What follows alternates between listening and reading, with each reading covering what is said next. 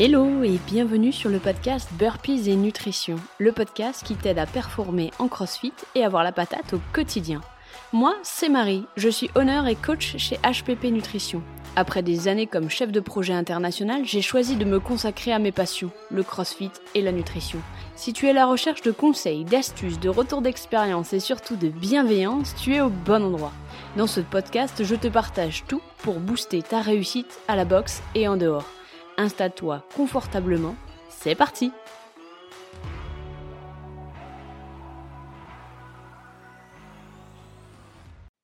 Hello hello et bienvenue dans ce tout nouvel épisode de Burpees et Nutrition. Avant de débuter, j'ai une petite question. As-tu déjà fait le quiz que j'ai créé pour découvrir quel profil d'athlète de CrossFit tu es? En fait, dans ce quiz, je te donne non seulement ton type d'athlète, mais également des outils et des ressources adaptés pour toi. Donc si c'est pas déjà fait, je te mets le lien en description de cet épisode et tu verras. C'est franchement fun à faire et surtout ça ne te prend que deux minutes maximum. À l'heure où cet épisode de podcast va sortir, nous sommes à quelques jours de l'annonce du premier WOD des Open et j'ai pensé que c'était le timing parfait pour te parler de ces trois erreurs les plus communes que les athlètes font avec leur nutrition lors de compétition. D'ailleurs, si tu veux rejoindre le groupe HPP Nutrition lors des Open, c'est facile. Il te suffit de chercher le hashtag HPP Nutrition tu vas pouvoir te mesurer à moi et surtout aux autres athlètes et de partager aussi tes PR, tes muscle up et tout ça et tout ça.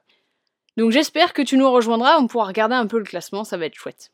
Ok, euh, pas plus de blabla pour aujourd'hui, c'est parti pour les 3 erreurs à ne surtout, mais ne surtout pas faire euh, lors de compétitions en CrossFit. Alors, erreur numéro 1, consommer des nouveaux aliments. Alors en, compétition, tout particulièrement en team, il y a toujours un win post qui a des energy balls, des BCAA, des trucs super cool que tu n'as jamais essayé auparavant. Et crois-moi, ce n'est surtout pas le moment de les tester. Pourquoi? Eh bien tout simplement, car tu n'as aucune idée de savoir comment ton corps va réagir. Est-ce que tu vas avoir des brûlures d'estomac, du mal à digérer, des problèmes gastriques ou que sais-je? On n'en sait rien. Et tu seras d'accord avec moi pour dire que pendant la compétition, c'est pas du tout le moment d'avoir un quelconque problème digestif. 1. Ça pourrait avoir un impact sur tes performances et te coûter quelques places ou voire pire la victoire. Et 2. Si tu viens en compétition, c'est que généralement tu veux te pousser et que sincèrement ne pas avoir les meilleures conditions pour performer, ça serait dommage. Donc en compétition, je te conseille de venir avec tes propres encas et tes propres repas, des trucs dont tu as l'habitude, et surtout tu ne testes absolument, absolument rien de nouveau. Erreur numéro 2, ne pas boire assez d'eau. Alors cette erreur elle est surtout très fréquente sur les jours précédant la compétition. Si t'es comme moi il y a quelques années, euh, tu es donc un vrai chameau et en dehors de la boxe, tu ne bois que très peu. Le problème avec cela, c'est que tu arrives déshydraté et tu vas cramper plus facilement. Tu vas être plus fatigué, euh, plus rapidement en tout cas, et tes performances vont en prendre un coup. Rappelle-toi que la compétition, ce n'est pas un seul WOD, mais c'est bien plusieurs WOD sur la journée.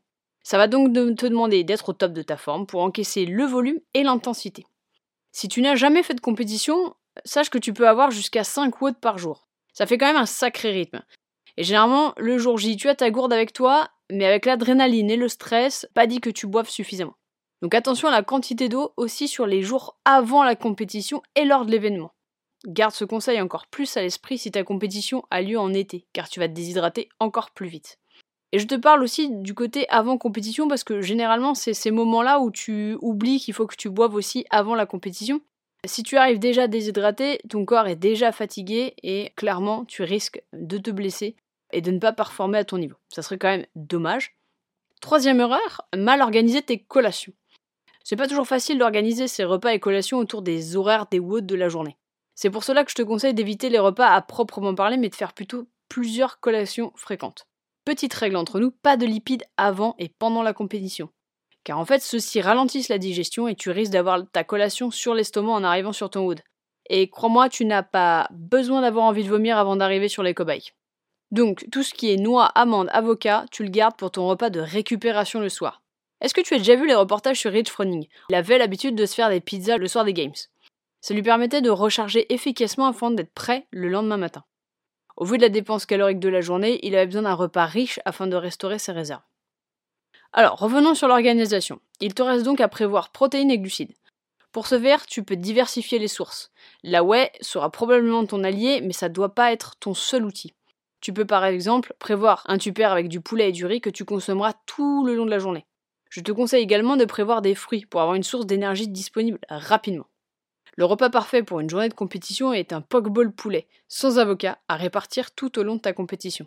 Alors je sais qu'il est difficile de s'alimenter avec le stress et l'adrénaline, et pourtant si tu donnes pas à ton corps de l'énergie, tu ne seras pas capable de performer à la hauteur de ton potentiel. Ah au fait, petite parenthèse, tu sais pourquoi HPP En fait, HPP c'est l'acronyme de haut potentiel de performance. Donc si tu veux performer à la hauteur de ton potentiel, il y a quelques erreurs à éviter en compétition. Pour résumer, tu dois donc à tout prix éviter les aliments dont tu n'as pas l'habitude afin de t'assurer une digestion au top. Tu dois veiller à ton hydratation pré-compète et le jour J, et tu dois absolument éviter les lipides pour ne pas freiner ta digestion et privilégier ainsi les glucides et les protéines.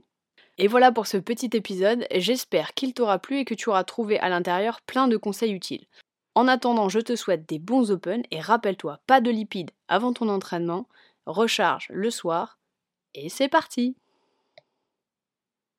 et voilà pour l'épisode du jour. Je te remercie d'être resté jusqu'à la fin et j'espère qu'il t'a plu. Comme tu as pu le remarquer, il n'y a pas de pub dans ce podcast, car mon but c'est de t'offrir un maximum de valeur ajoutée. La seule chose que je te demande en échange, c'est de le partager à un ou une amie. Ça aide à faire connaître le podcast et ça apporte de la valeur ajoutée à d'autres athlètes de CrossFit comme toi. Si jamais tu as des questions ou qu'il y a un sujet que tu aimerais que j'aborde, n'hésite pas à m'envoyer un message sur Instagram à hppnutrition. En attendant, je te dis à bientôt pour un prochain épisode. Salut